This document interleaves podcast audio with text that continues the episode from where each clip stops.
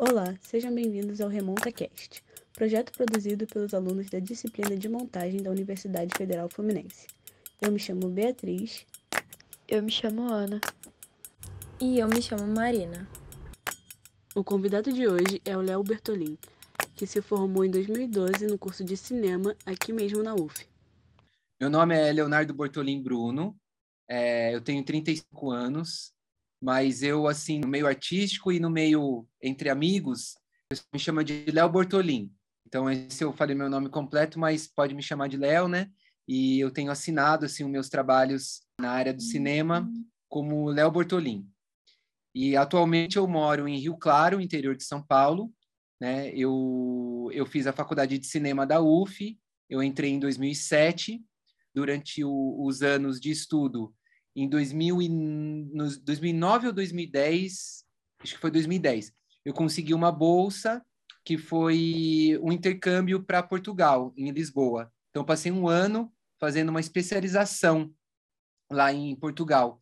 E lá na faculdade é, de cinema de Portugal, eu, eu fui como... Eu, eu estava no terceiro ano, mas chegando lá, eu entrei como se eu estivesse no último lá da, do ano deles, né? E aí, diferente do nosso esquema aqui de ensino, Lá é, você entra e no último ano você escolhe uma área, você uma área para você se dedicar mais. Eu sou diretor de som no cinema, então essa é a minha profissão, eu me especializei, né? E tenho ainda praticado essa essa especialização constantemente, mas essa é a minha função hoje é, no meio do audiovisual. Então eu já tinha já o um interesse pelo som desde o primeiro ano, porque eu também sou baterista, tenho uma ligação com música. Então, assim que eu entrei na faculdade, é, as pessoas já, os amigos, assim, começaram: ah, você gosta de música, não sei o quê, vem fazer o som do meu filme. E aí foi quando eu conheci, assim, é, quando eu coloquei o fone, a, a, peguei um gravador, né, comecei a ouvir, assim, os sons ampliados pelo microfone. Então, eu me interessei muito e é pelo gosto de escutar. Então, eu, eu tenho uma paciência, assim, eu gosto de ficar em silêncio para poder escutar. Então, isso talvez é uma coisa interessante que as outras pessoas que faziam som não tinham essa paciência. Então, elas renegavam ou achavam melhor falar que o som era chato. Né? No meu período, tinha as livres, livres iniciativas, que eram os filmes que a gente propunha para para coordenação, aí era só preencher um formulário e entrava numa fila.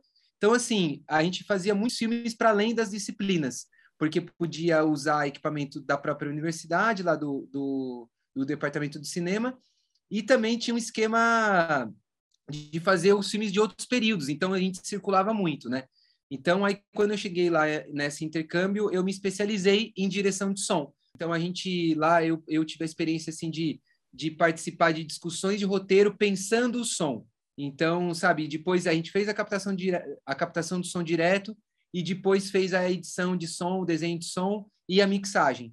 Então, assim, lá eu tive contato o que, que é você ser responsável é, pelo pensamento sonoro do filme, do começo, desde a ideia ali é, da pré-produção, de roteiro, depois passando pela, pela própria filmagem e depois chegando até a, a mixagem final. Então, quando eu volto para o Brasil, depois desse um ano, eu falei, não, é isso que eu quero. Aí é, me formei, então, em 2012, saí da UF, e aí, na ocasião, eu resolvi voltar aqui para o interior de São Paulo, então eu voltei para Rio Claro, e, e aí eu passei um ano aqui me preparando para um mestrado, porque eu achei importante também me especializar mais, é, vi muitos outros colegas que estavam também fazendo é, uma pós-graduação, pós tipo um mestrado, depois seguindo doutorado e tal, e assim, não no sentido acadêmico. Eu estava mais afim de realmente ter mais um contato com estudos e com estudos do som, né, com teorias de cinema voltados para som, porque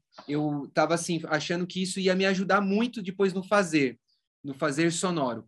E foi isso que aconteceu. Em 2014 eu entrei no, no mestrado na Unicamp, em Campinas, que é aqui no interior de São Paulo.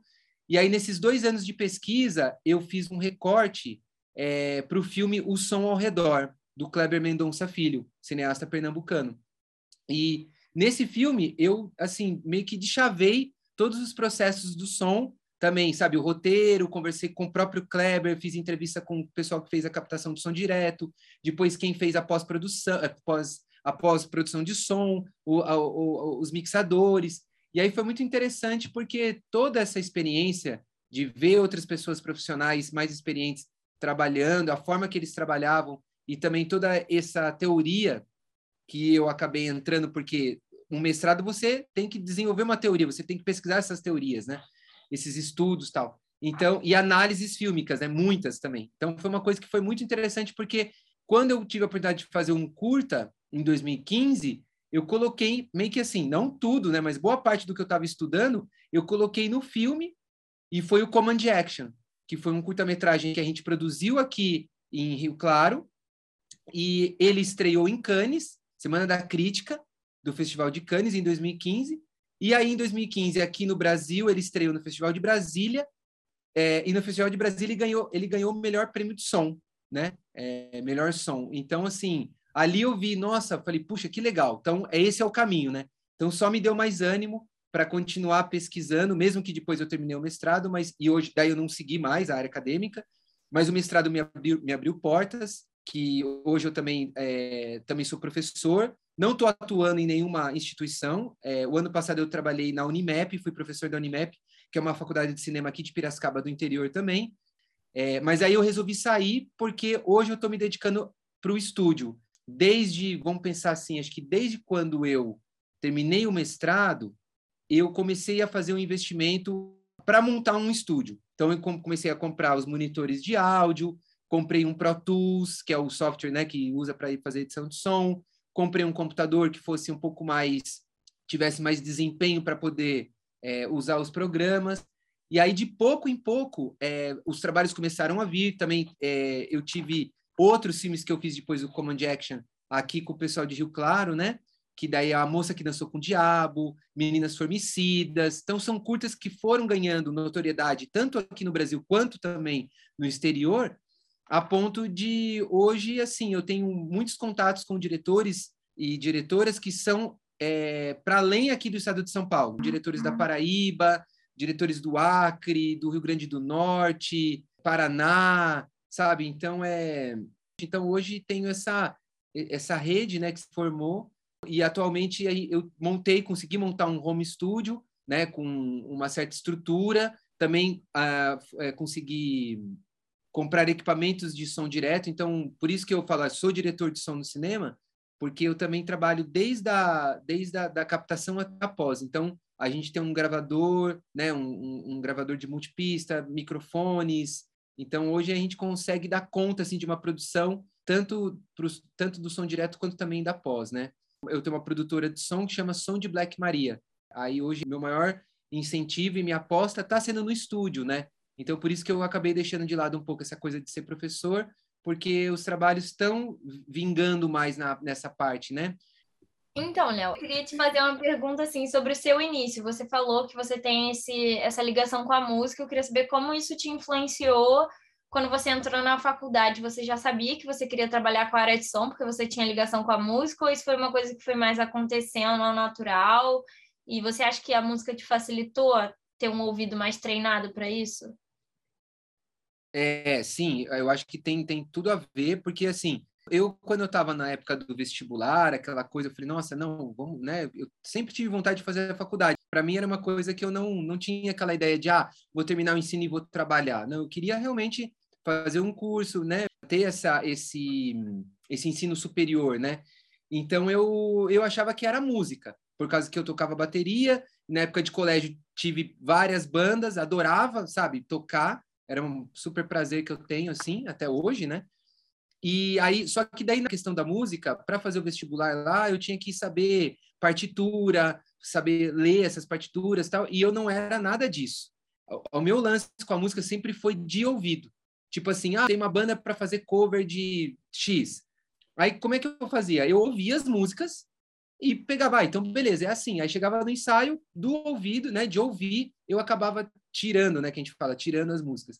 Então eu acho que minha minha formação sempre foi já caminhando com isso, essa escuta, né, escutar essas músicas e daí tocar na bateria. Então, aí numa conversa lá entre amigos, na época, poxa, mas no cinema tem música. Aí eu falei, ah, é verdade, cinema tem música, eu gosto de cinema porque eu gosto de assistir filme, ah, vamos lá. Aí comecei a pesquisar as faculdades de cinema. Então, assim, foi uma coisa muito sabe, do nada. E tanto que o primeiro semestre da UF foi um pouco difícil, porque eu falei, putz, será que é isso? Sabe aquela coisa muito jovem também, eu tinha 20 anos, tal.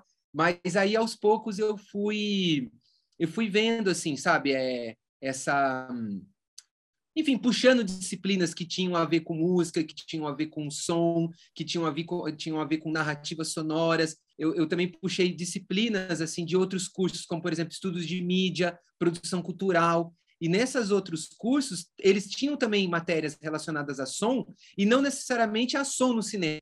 Então eu fui puxando tudo isso que me interessava. E aí eu falei, nossa, realmente era um mundo que eu comecei a gostar muito e, e aí, justamente, né, da sua pergunta, eu acho que a música me trouxe essa aptidão, esse gostar de parar para ouvir sons. E hoje, assim, vem da minha pesquisa, é um pouco que eu faço nos filmes, são construções de paisagens sonoras com efeitos e com o próprio som direto, no caso os diálogos tal. Eu tento assim sempre ouvir isso tudo como uma música mesmo, sabe? Tendo um ritmo, tendo uma certa um, um certo contraponto entre um som e outro, é, buscando uma, uma melodia mesmo que não convencional, porque não é uma música, sabe? Se você tocar ali, não é uma música como a gente se a gente fosse ouvir uma rádio, por exemplo. Mas tem todo um trabalho com frequências, com, com alguns efeitos que trazem um certo ritmo. Então, assim, mesmo não tendo uma música propriamente dita, a ideia é que o espectador sinta também alguma alguma espécie de emoção, alguma alguma conexão com a cena, mas somente ou, escutando um som ambiente com algum efeito, com algum foley. Então é um pouco o que vem da minha inspiração assim de ouvir muita música, né? Mas a música eletrônica para mim hoje é um, é um estudo muito interessante, sabe?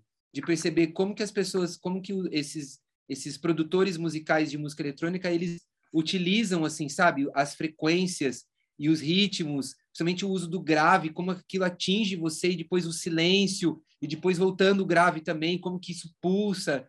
Então é uma coisa muito legal, assim, ouvir música eletrônica tendo esse como, uma, como um estudo, e não só como uma diversão, sabe?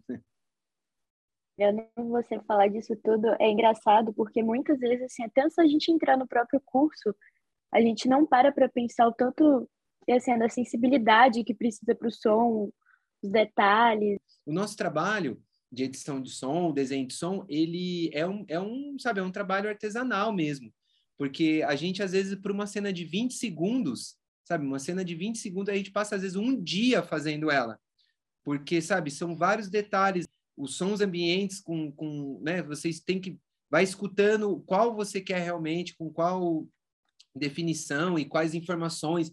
Depois você faz a gravação dos foles, né? Então, para às vezes reforçar esse, esse pegar no copo aí, né? Que a Ana falou, ou mesmo os passos e as roupas, e depois tem também os efeitos especiais, enfim, é muita coisa.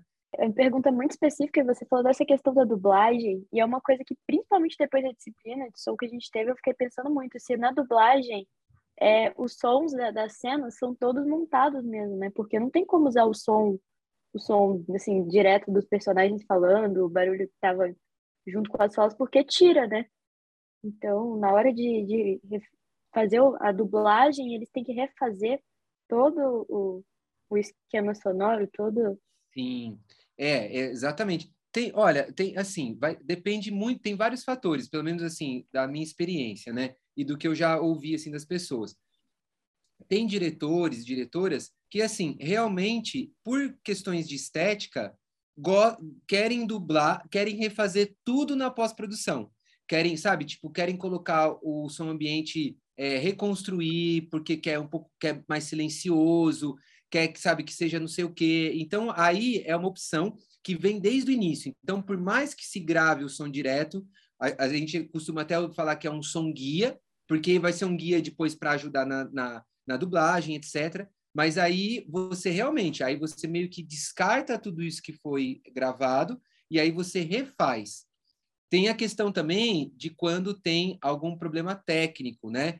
Como, por exemplo, é, não teve condição, é, porque foi gravado, sei lá, do lado de uma rodovia, é, do lado de um lugar que tinha um, um som, um, né, uma fonte sonora muito forte, e isso atrapalhou a, a, a captação dos diálogos. Então, aí que acontece? Aí você tem que realmente descarta aquele, tudo aquilo que foi gravado, mas pela própria narrativa e pela própria imagem, você também vai se guiando. Porque se você vê uma rodovia na imagem, também não adianta você colocar uma dublagem sem, aí sem essa referência sonora dos carros passando. Só que daí você tem um controle, você pode colocar bem mais baixinho, sabe? Você pode deixar. Então, assim, é, tem vários fatores. Eu acho que tem muita gente que gosta de ter controle, que gosta de ter esse controle e tal, não sei o que lá. Então, assim, vai muito, acho que, de gosto e muito do que o filme também, sabe, pede, como é que a pessoa, né, tá concebendo essa, esse roteiro, etc.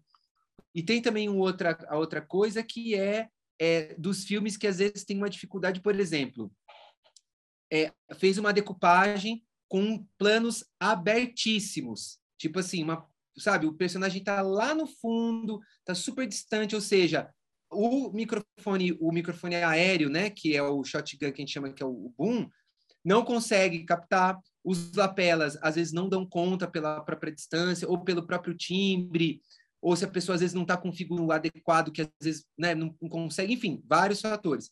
Aí, nesse caso, também a gente fala, olha, então essa cena vai ser dublada, aí chega na, na pós-produção, é, você faz uma você você faz um mapa do que tem que ser dublado porque às vezes não é o filme inteiro. Às vezes você tem que chamar o ator ou a atriz para o estúdio e às vezes ele tem que dublar duas cenas só sabe? Três linhas entendeu? Então vai de... ou não ou vai ter que dublar o filme inteiro porque daí já é uma coisa que foi combinada tal. Então assim tem vários fatores eu acho que eu acho que o cinema o cinema nacional ele, pre... ele preza muito pelo pelo pelo realismo é, e pela, pela textura do som direto. Então, é, você vê que assim, né, dá-se uma certa atenção para o som direto, é, né, não sei se na maioria das vezes, mas né, pelo menos nas experiências que eu tive, eu sempre fui atrás para que a gente tivesse uma atenção. E tanto que nos filmes que, que chegam aqui para eu para eu trabalhar, é, é isso, sabe? Teve uma captação de som direto, mas se o se o técnico de som ou a técnica de som também é, não teve muito diálogo com a produção, a produção às vezes não teve, não deu muito espaço, tudo, às vezes chega um som direto bem dificultosos. Só que aí você vai falar, olha, aqui teria que ser dublado. Aí a produção fala, olha, mas a gente não tem dinheiro, não dá para fazer porque tem, sabe, tem um deadline que precisa entregar semana que vem.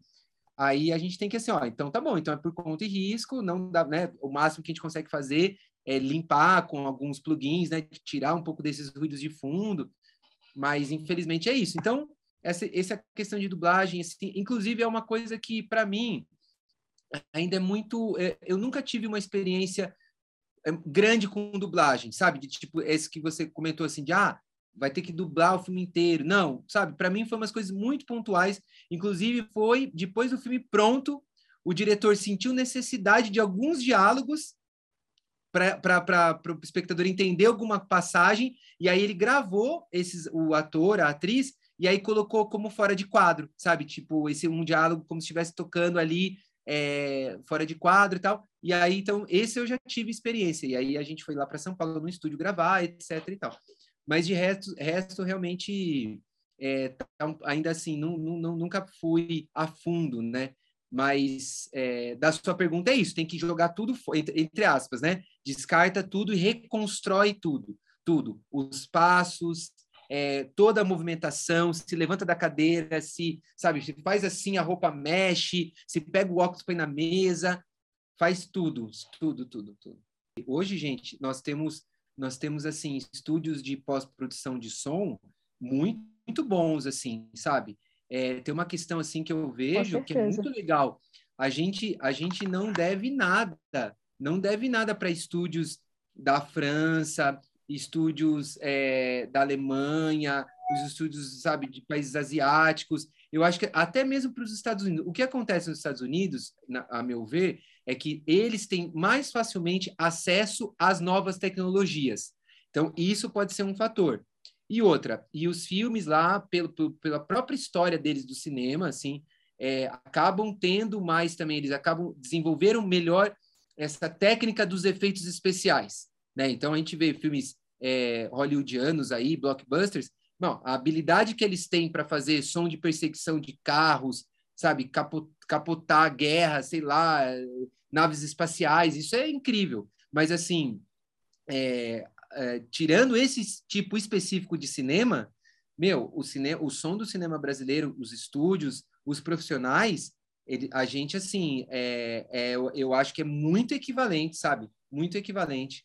Não é à toa que todo ano, nesses grandes festivais, como Festival de Cannes, é, o, o Berlim, é, Rotterdam, sempre tem filme brasileiro e sempre tem prêmio para filme brasileiro. Então, sabe, aí você vê que, calma aí, né? A gente é uma, digamos assim, nós somos uma potência cinematográfica. Só a única coisa é que, infelizmente, dentro da política cultural, nós não temos esse valor, né? Não, acaba sendo muito deixado de lado, né? Léo, eu queria te perguntar se alguma vez você já fez um desenho de som na pré-produção de um filme e depois que o filme foi montado, você recebeu para pós-produção e você teve que redesenhar o som inteiro do filme porque eles resolveram mudar o ritmo na montagem ou alguma coisa do gênero. De tipo, a imagem influenciar o, o que acontecia com o som. Sim. É, olha só, na pré-produção, o que acontece mais é levantar, assim, e, pelo menos da minha experiência, não estou falando de mim, é levantar ideias. Então, assim, a partir de, da leitura do roteiro, das cenas tal, a gente vai levantando ideias, vai levantando sugestões, vai dando sugestões, trazendo sugestões, né? É, e pensando, talvez, assim, esses pilares pilares sonoros que também vão é, vão auxiliando na narrativa do filme. Então, por exemplo, assim, sabe, é, sei lá, propor é, é, sons e sonoridades que vão trazer certas informações que às vezes você consegue é, tirar um diálogo, sabe, riscar no roteiro, ah, não precisa desse diálogo, desse diálogo porque a gente consegue fazer de uma outra forma, ou mesmo é, alguma, sabe, modificar a própria interpretação, a própria ação dos personagens através do som sabe? Fazer com que os personagens já estejam escutando o som, é, já desde essa, desse, mesmo que não esteja o som lá, que a gente vai colocar na pós, mas que eles já saibam que ali vai ter determinado som e isso vai influenciar na, na, na interpretação, no acting deles ali da, né, da, na cena. Então, isso acontece muito. É, mas, assim, realmente colocar a mão na massa, que é tipo pegar o somzinho e começar já a editar, isso eu, não, eu nunca fiz, eu, eu sabe, então, eu não, não, nunca passei por isso. O que acontece é que na hora da filmagem, muitas coisas acontecem, e aí, às vezes, tem algumas alterações, e aí na montagem também, sabe, acaba também pensando, criando é, novas, tendo novas ideias, algumas coisas são abandonadas, outras vêm surgindo, então acaba mudando um pouco das ideias iniciais. Mas, assim, isso é, não sabe, não, não é que muda completamente, são variações que são normais do próprio processo, né? Até porque, né, a gente trabalha de forma coletiva, então eu acho que é muito legal a gente poder trabalhar, sabe, com a abertura né, de, de, das equipes, de poder apresentar sugestões e, e, não ter nada muito engessado. Claro que tem filmes que são assim, diretores que né, colocam o cajado ali e falam, não, é isso que eu quero e vamos embora. Então, vai depender. Mas eu já eu já tive já é, experiências de participar de discussões de montagem e já ir vendo a montagem e já ir sentindo o som. Falar, puta, que legal, olha só como é que é aqui, vai ter, vai ter espaço para poder fazer tal coisa. E também sugerir, do tipo, olha, aqui cortou muito rápido. Se você deixa mais um pouquinho, acho que dá tempo do som desenvolver um pouco mais, e aí a gente consegue trazer mais uma informação antes do corte. Então, assim, isso é muito legal de ter, eu acho isso, sabe, incrível de poder participar de, das etapas de montagem, porque é porque assim, você já vai percebendo o ritmo do som também. Inclusive, eu tive um, eu trabalhei com num filme, é, um longa-metragem chamado Casa de Antiguidades, que, que foi agora de 2000, lançou em 2020, ele foi até selecionado no Festival de Cannes. E aí a pós-produção foi feita na França, a montagem, mas o som foi feito aqui. E aí, é, o montador, ele, ele me mandou um corte e ele falou assim: Poxa, Léo, se você puder, é, já trabalha aí num desenho de som, porque me, e me manda, porque eu quero ouvir os sons, porque esses sons vão me influenciar também aqui na montagem.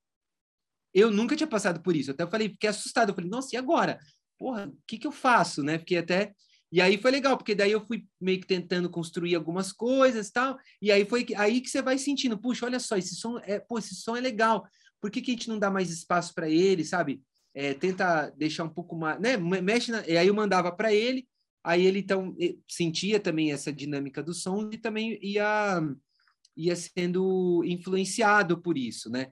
Então, e é normal, é, Marina, essa coisa assim, sabe, de tipo a gente pensar numa ideia e depois ter que refazer ela. Isso faz parte do nosso trabalho, sabe? Inclusive, eu, eu costumo é, faz, falar o seguinte, assim, quando a gente faz a primeira versão de um desenho de som e vai mostrar para o diretor ou para a diretora, eu, eu sempre fico com muito medo. Porque, assim, aí você vai mostrar.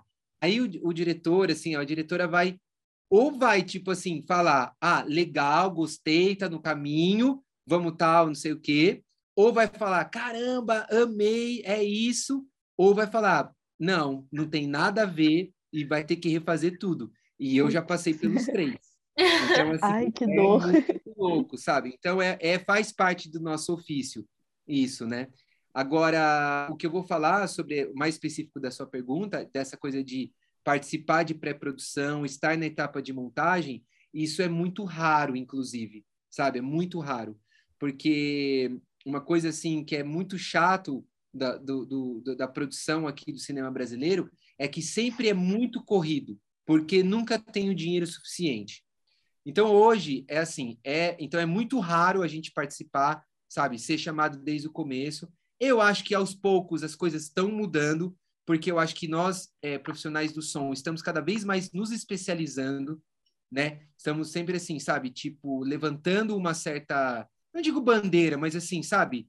Chegando mais junto, e aí eu acho que também os diretores e as diretoras estão cada vez mais percebendo a importância do som, estão vendo o quanto que um som bem trabalhado, um som bem pensado, o resultado final vai ser, com certeza, é, significativo, então, aos poucos, eu acho que isso vai sendo é, mudado, mas infelizmente o nosso modo de produção, que é, é financeiramente é, é, não, não tem né, muitas oportunidades, e aí também o tempo. Aí, infelizmente, a gente tem que assim, sabe, correr para fazer tudo em, sabe, quatro semanas, cinco semanas.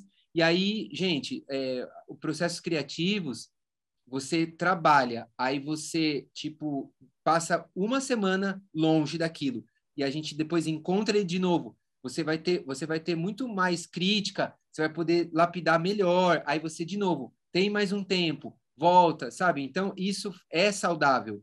O problema é que às vezes a gente tem que, às vezes tem que apostar na primeira ideia. E esse apostar na primeira ideia é onde eu acho que muitas vezes a gente se repete, muitas vezes a gente fica no lugar comum e não consegue experimentar mais e trazer novas sonoridades para o cinema brasileiro, muito por conta disso, porque a gente, pelo tempo, às vezes tem que apostar na primeira ou na segunda ideia e não consegue realmente, sabe, decantar aquilo e poder, enfim, fazer coisas novas, né? É, eu estava pensando, desde o início, logo, quando você falou que tem. Você já trabalhou com diversos diretores, né, do Brasil inteiro, de, da Paraíba, do Acre e você tem já um conhecimento nacional. E já trabalhou também com algumas pessoas, né, com alguns, fez alguns trabalhos para fora. E a minha pergunta era se você tem interesse em construir algo internacionalmente ou prefere ficar mais com o cinema nacional. Ah, que legal, gostei. É, pois é, olha só, e isso eu tenho pensado. Foi uma, é uma coisa muito que está pulsando. Essa, olha só, você tocou num assunto que eu, assim, realmente eu não. peguei, eu, peguei. Eu não tinha muita, muita. Não sei, não, nunca pensei nisso.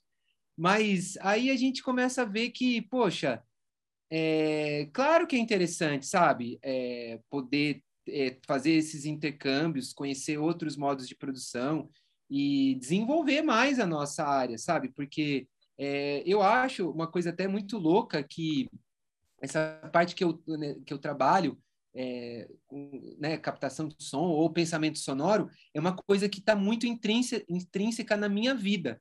Ou seja, é, constantemente eu tô é, é, parece que assim, sabe, ouvindo esses sons e pensando neles e tal. Então é uma coisa que eu quase não desassocio, sabe? É, a vida com essa. Lógico que eu tenho que fazer isso, porque, poxa, também a gente não pode ficar virado no 48 ali trabalhando. Não é, não é esse ponto, sabe? De a gente ser workaholic. Mas eu acho que é, o trabalho com arte é muito difícil a gente desassociar essa arte da vida e o nosso e o nosso ser é, no mundo, sabe? Então isso é muito constante e, e, e, e, e se atravessa. Então acho que é muito legal e eu, e eu gosto muito de pensar o quanto que é quase infinito, né? Tipo esse conhecimento também das coisas e das experiências. Então realmente é uma coisa que eu, eu tenho pensado. E e foi mais por conta até mesmo do caso de, caso de atividades. É, começou com, com Meninas Formicidas, que foi um curta que também foi uma produção francesa, e aí, na ocasião, eu fui até Paris fazer a pós-produção de som lá, do curta, então passei lá 15 dias, assim, é, fazendo desenho de som, então já foi uma coisa super legal, sabe, me senti super valorizado, assim, porque, poxa, tem tantos profissionais fodas na França, mas, sabe, o, diretor me chamou para ir, né? Vamos junto fazer lá. Então eu, eu acho que sim, sabe, é, Beatriz, eu quero quero sim, sabe, ter outras oportunidades internacionais, assim, seja em coprodução, ou seja, às vezes até, não sei, sabe, às vezes é, fazendo uma viagem e, é, sabe, algum, alguma especialização em algum outro país e, e nessa especialização uh, tentar, sabe, entrar num estúdio ou mesmo, enfim, eu não sei que forma, mas é um interesse que eu tenho tido, sim, sabe? É, acho muito legal isso, acho que só tem a agregar. Então, até porque eu gosto muito de, do cinema internacional, assim, sabe?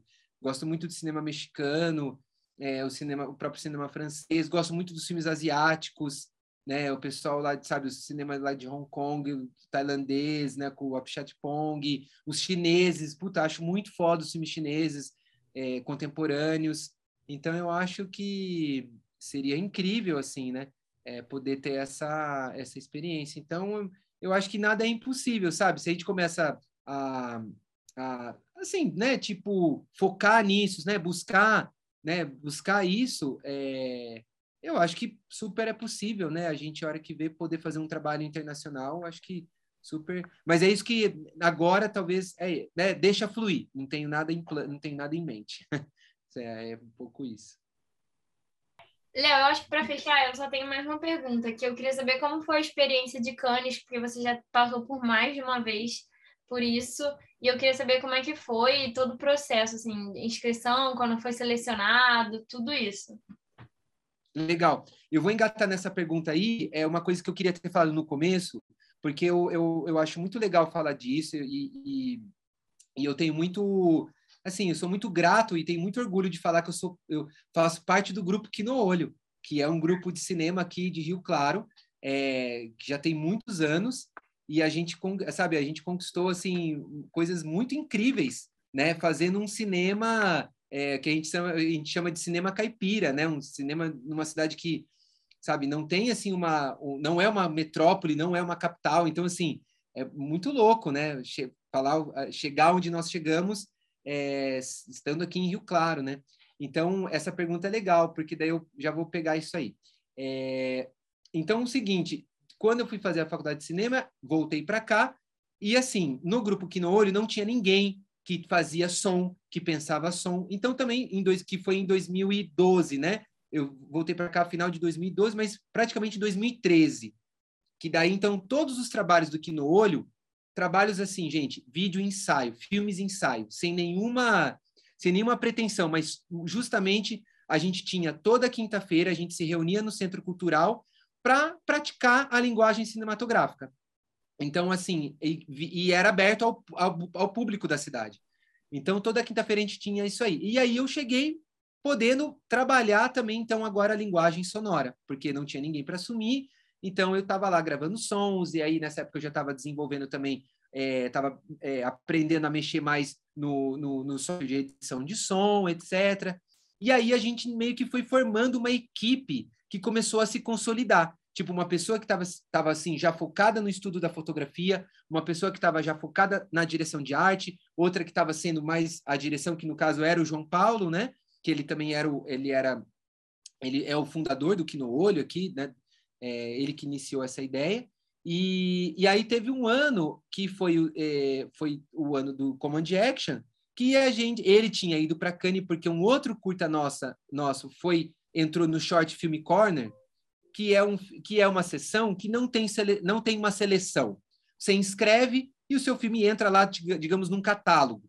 E aí ele sempre foi um diretor que sempre gostou muito dos filmes que eram selecionados no Festival de Cannes. Então ele já tinha já, digamos assim, uma uma, uma não aptidão, mas assim, um teor um teor estético para esse tipo de cinema, um cinema mais assim, digamos, um cinema mais autoral, vamos, vamos falar com esse nome, né? Então ele foi para ele foi no Festival de Cannes e quando ele voltou ele falou: "Puxa, galera, eu acho que eu entendi quais são os filmes que Cannes gosta", sabe? Uma coisa meio ele pô, é, meio que sacou assim uma linguagem, né? Uma forma de, de, de filme. E aí a gente fez o Command Action. Nessa época, gente, é tudo assim, na garra, nós não tínhamos cachê, não tinha dinheiro, edital, nada a gente pegava e fazia num final de semana, aí no outro final de semana, tipo três finais de semana, e aí o Command Action foi aonde eu falei para vocês, né, que daí eu estava é, na época do mestrado, então estava super desenvolvendo as, as ideias, né, e aí, no caso, mandamos para o Festival de Cannes e ele foi selecionado. É, só que nessa ocasião eu não, não, não fui, não, não estive lá presente. Mas quando ele voltou para o Brasil, ele rodou muitos festivais, e aí eu fui para o Festival de Brasília, lá no Janela do Recife, e aí, assim, é, né, começou, teve, além de Brasília, teve um outro prêmio lá no festival, no Curta Taquari. Então, assim, pô, já foi super, né, uma repercussão enorme. No outro ano, no mesmo esquema, sem dinheiro nenhum, a gente fez a moça que dançou com o diabo. Com a mesma equipe, a galera cada vez mais estudando e tal.